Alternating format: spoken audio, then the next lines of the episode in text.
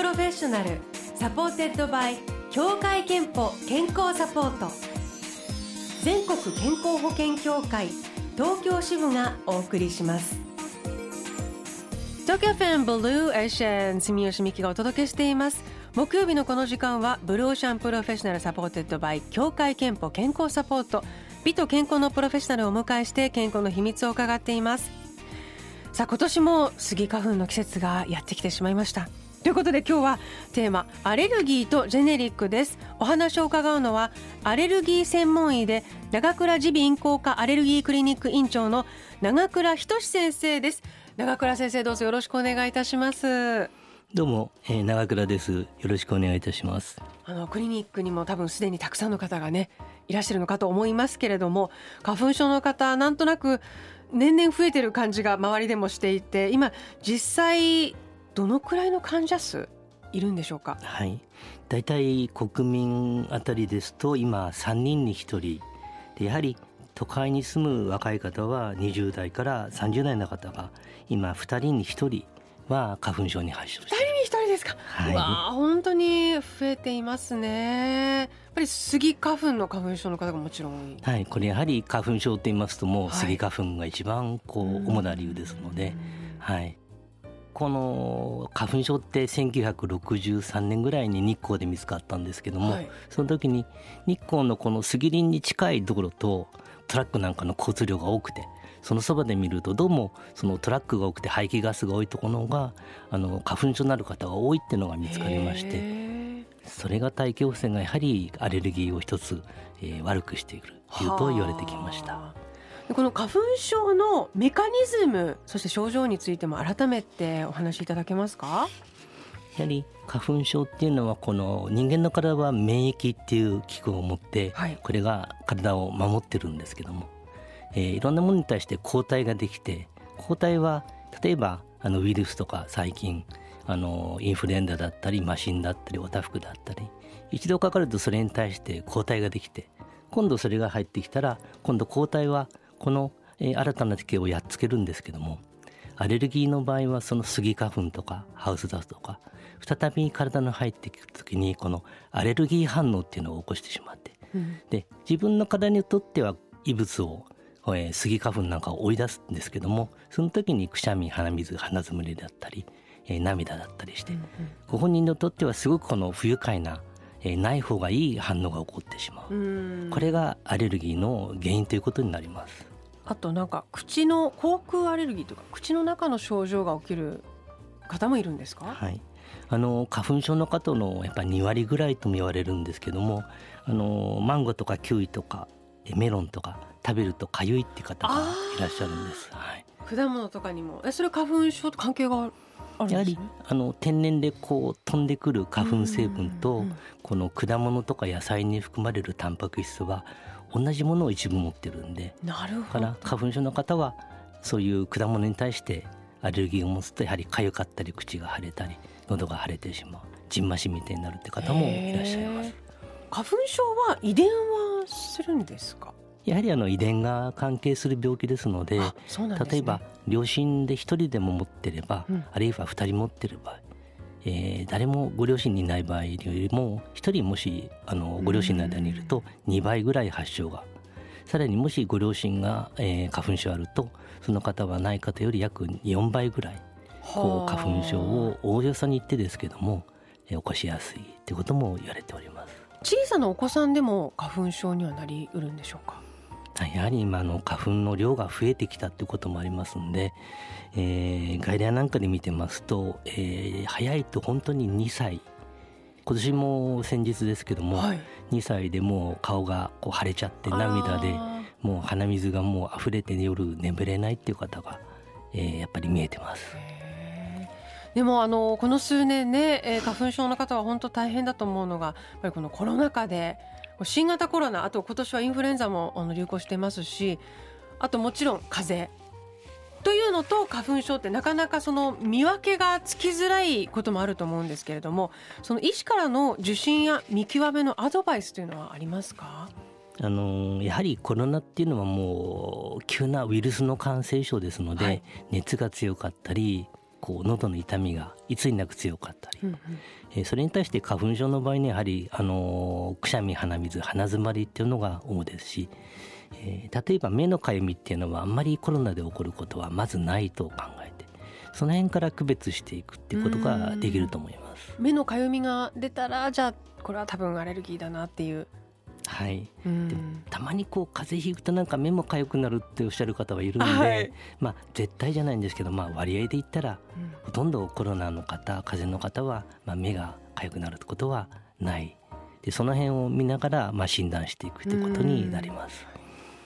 そしてあの最新の治療についてなんですが実はあの、えー、ブロー社のディレクターも今舌下免疫療法を試しているんですが舌下免疫療法というのはやっていらっしゃる方多いですか？先生のもとでも、やはりあのこの免疫でアレルギーを治していくっていうのはあのご自分のアレルギーの原因の抗原っていうのを大量に入れると、自分の体は今度はアレルギーを起こさなくするというメカニズムが起きてきますので、はい、それを利用してやはり舌下免疫療法え2000年代からヨーロッパから広がっていて日本でもこのすごく増えてる花粉症なんとかしようってこれ研究を10年20年としたんですけどもなかなか完成しなかったんですけども2014年から、えー、舌下免疫療法これがあの保険で使えるようになりました。スギ花粉のワクチンを下に舌下に入れるってことでしたっけ、まあ、あの免疫を変えてよくするっていうと、まあ、ワクチンっていう種類に入るんでワクチンっていう言葉を使ったんですけども、うんうん、杉の抗原ってアレルギーを起こしているタンパク質を、はい例えば鼻の中に入れたら大変なことになるんですけども、はい、それを注射だったり舌下って下の下ってアレルギー細胞が少なくて免疫細胞が多いところなんであそうなんですか。大量に入れてやると自分の体はこいつは今度はアレルギーを起こさないように平気になって杉を異物とは思わないようにしよう。だから体質を変えていく。そういう治療法になります。ただしこれは結構続けないといけないんですよね大体あのーまあ、3年から5年、えー、っていうのが、まあ、WHO がこれを世界でまとめまして、はい、それがまあ3年から5年やった方がいいっていうこの目安になっております。あとあのもしかしたら自分は花粉症かもという方今年もあの出るかもしれないんですけれどもその初めてという方の受診の目安アドバイスなどありますか？だんだん目がかゆかったり鼻水が増えてきたりしてしたら血液検査していただくのがこの抗体があるかっていうのがもうあるなしあるいは数値では上がりますので、うん、やはり、えー、血液検査していただくのが一番いいですしもし花粉症と分かれば花粉症に対してマスクをするとかそういう対策をしてきたりまたお薬を使うということでえー、症状はずいぶんずいぶんこう和らげていけると思いますので、うん、まずはやはり病院に行っていただいて、えー、検査を受けていただく、まあ、これが一番いいと、えー、考えていただいた方がいいと思います。じゃあもうちょっと怪しいなと思った時点でもうまずは一回診察に行った方がアレルギーってなんかすごいひどく症状が出てから対処するよりも出始めとか出る直前とかに対処した方が症状の出方というかその後のその季節の経過も随分違うんでしょうか？花粉症の場合には、えー、初期療法っていうこう予防的にする治療っていうのはもう来る花粉が分かってるわけですから、はい、だいたい今使ってるお薬が1週間ぐらい前からこう連続して使っていただくと、お薬が最大限効いてくれてるんで、えー、最大限効かしてこれを迎え撃ってなるべく症状をワンシーズン出さないようにしよう。それが少し早めからお薬を飲んでいただくっていう治療法です。うん、っていう方をお勧めされますか？でもしこれがしばらく経っちゃって症状がもっともっと強くなってから抑えようとすると、うん、今度はあれもこれもお薬を使っても、まあ、なんかだんだんこう体は過敏になって反応が強くなりますので、効きにくいってことも起こってきますので計画的にやってもらった方が、えー、経過がうまくいけばいい。これがあの予防しようっていう考え方になります。ありがとうございます。今日はアレルギーとジェネリックというテーマで花粉症についてね伺っていますけれども後半は花粉症のジェネリック医薬品についても伺います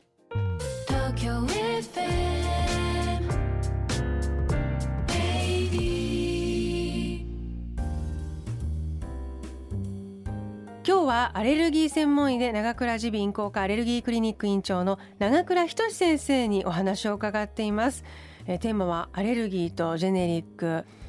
さあ後半はその花粉症の医薬品の中でもジェネリック医薬品についてなんですけれども花粉症の薬にもジェネリック医薬品がある。あの花粉症の薬にもジェネリックが出ております。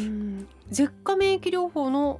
医薬品でもジェネリックがあるんでしょうか？舌下免疫療法の薬は日本で今2つの会社しか出してなくて大体これあの、まあ、新薬と発売されて、特許が切れると今度はえー、ジェネリックってお薬が使えるようになるので、うん、舌下免疫療法の薬はまだまだ新薬ですのでこのジェネリックっていうのは出ておりません。なるほど。あのそれ以外のいわゆる花粉症の薬というものにはジェネリック薬品があるということですが効果は変わらないんでしょうか？あのジェネリックの医薬品っていうのは特許が切れてしまいますともう薬の構造式が分かってきますので、はい、そうするとこれを、えー、合成して作ってそれでお薬を作るわけですけどもやはり純度がわずか違うって言われてます。うんうん、でもこれやはりみんなの効き目っていうのを確認してほぼ同じぐらい効くものっていうのがあの薬にジェネリック薬品として使うことが今日認められる薬剤ですので、はい、大体同じぐらい効く、えー、お薬と考えていただいていいと思います。あのやはり今医療費が非常にどんどんどんどん年々高くなってますんでやはりそれを抑えるためにも、えー、よりいいジェネリック薬品を正しく皆さんで使っていくってことが必要だと思います。受験シーズンとねちょうどこう重なってしまう部分もあって眠くなったり集中力が落ちないか薬を飲んだらと心配される方もいるかもしれません。これは大丈夫でしょうか、はい、やはり受験の時こう眠気があと勉強がやはりはかどらない気にすると思うんですけど一番最初に発売された日本のお薬が第一世代って言ってそれがまあこうした民代でくしゃみ鼻水特に鼻水を止めたりするお薬だったんですけどやはり喉が渇きやすい眠いっていう欠点があって今出てるお薬はみんなあの第二世代って言われて、はい、まあ改良したものなんです。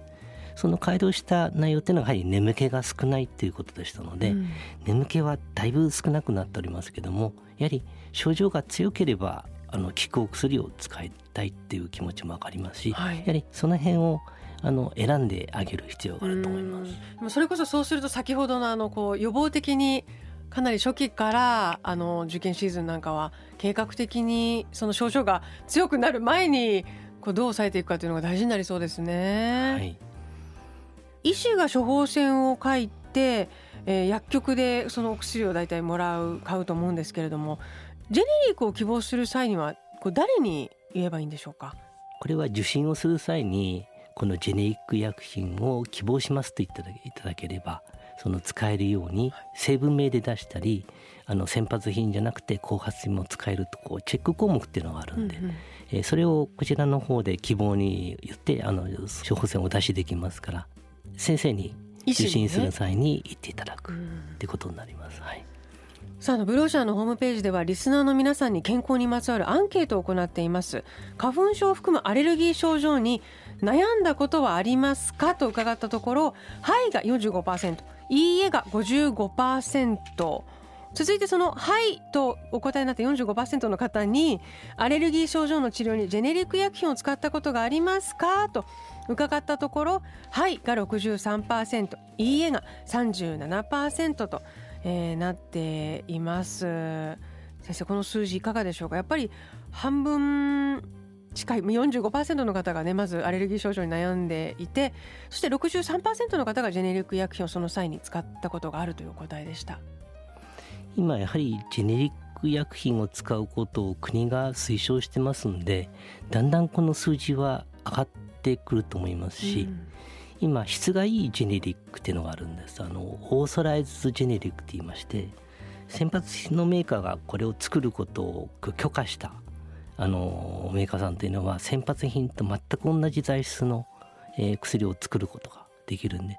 それなんかは値段がだいたい半分ぐらいになりますし中身はまさに先発品を同じほぼ製法で作ってるのであのそういうのを選んでいっていただければえー、まさに、えー、先発品と同じものを使ってるわけですから、うんうん、あのうちなんかはまあそれを優先してあのお出しするようにしてますけどもだんだんそういうことを皆さんこうジェネリック薬品をうまく使っていただくってことがまあいいと思います。はい。こんな質問も届いています。30代の男性マリオネットさんからアレルギーは基本的に免疫の過剰反応ということは免疫が落ちれば症状も出にくくなるということでしょうか。例えば高齢になった時とか。というような質問ですけれども、はい、あのよく若い時、うん、あの子供の時とか20代すごく花粉症で悩んだ方がだんだんこう軽くなるってことは聞くんですけども、はい、先ほど言ったように花粉ってすごくこの時期に大量に来るんであのハウスダストのアレルギーの方の方が405060だんだん、ね、年齢を重ねるに続けて症状が軽くなる率が多いんですけども花粉症の場合には年齢が高くなってもそれがなりにくいってことも分かっておりますんで、うんうん、徐々に待つのもいいんですけどもその時に症状があるんだったら、えー、使っていただいてお薬をね、はい、治療しているの方がいいと思います。はい。えー、20代の女性青テープさん。アレルギーは治療で完治するものなんでしょうかと質問いただいていますはい。完治するか、まあ、本当に難しくて、まあ、これができれば本当にいいんですけども唯一この完治ができる望める方法というのが先ほど言った舌下免疫療法なんです。はいあの長くしていただきますとあの全員じゃないんですけどももう寛解っていう状態でこれが唯一今花粉症をこう治していく方法、うんうんうん。そういうふうに思っていただいていいと思います。ありがとうございます、えー、ちなみに、えー、先生ご自身が健康や元気のために心がけていることを健康の秘密はまるまるですで最後伺いたいんですが、えー、健康の秘密はバランスの取れた食事です。ああ、なるほど、バランスの取れた食事気をつけていらっしゃるということですね普段から。やはり栄養が偏ってしまいますと。例えばあの魚を取ると健康にいいってよく言うんですけども、うんうん、特に青魚これ自体に含まれる脂肪酸のオメガの酸系っていうのがアレルギーをこう和らげる緩和する効果があるんで。あそうなんですか。だからあんまり肉ばっかりだったりこう偏らないで、まあえー、青魚みたいな取っていただく。ことが、えー、必要です。はい。えー、ありがとうございます。健康の秘密はバランスの取れた食事です。いただきましたこのコーナーではあなたの健康の秘密や健康でいるための秘訣を募集しています。毎週1名様にクオカード3000円分をプレゼント。今日は先ほどメッセージご紹介したマリオネットさんにお送りします。あなたもぜひブローシャンのホームページにあるメッセージフォームからお送りください。今日は長倉耳鼻咽喉科アレルギークリニック院長の長倉仁先生にお話を伺いました。ご著書もございます。スギ花粉症は舌下免疫療法で良くなる。そして子どもの花粉症アレルギー性鼻炎を治す本。えー、どちらもねあの多分お話今日伺ってて気になったという方いらっしゃると思うのでぜひ手に取ってみてください。ありがとうございました。どうもありがとうございました。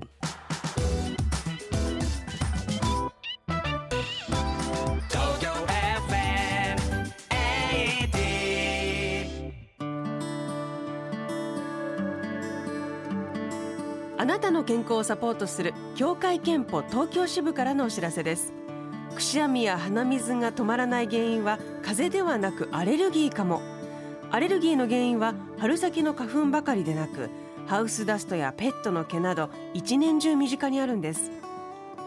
アレルギーの治療にはお薬の定期的な服用が欠かせませんがそういったお薬にもジェネリック医薬品を使うことができます。協会けんぽ東京支部ではジェネリック医薬品の利用をお勧めしています。ご希望の際は医師や薬剤師にご相談ください。